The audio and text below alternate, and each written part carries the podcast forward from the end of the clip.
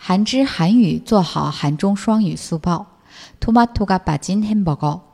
당분간 패스트푸드 업체 버거킹의 햄버거에서 토마토가 빠지게 되었다. 이유는 긴 장마의 영향으로 토마토의 가격이 많이 올랐고 수급에 어려움을 겪고 있기 때문이다. 토마토가 제공되지 않을 경우 기존에 들어가던 소스나 야채를 더 추가해서 제공한다고 한다.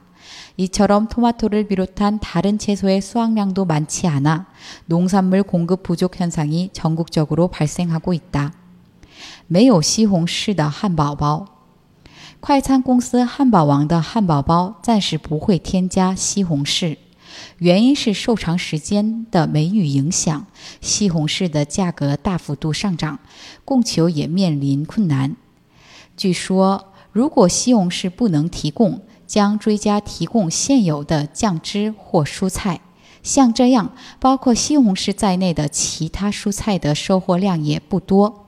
导致农产品供给不足的现象在全球范围内发生。韩语资讯尽在韩知。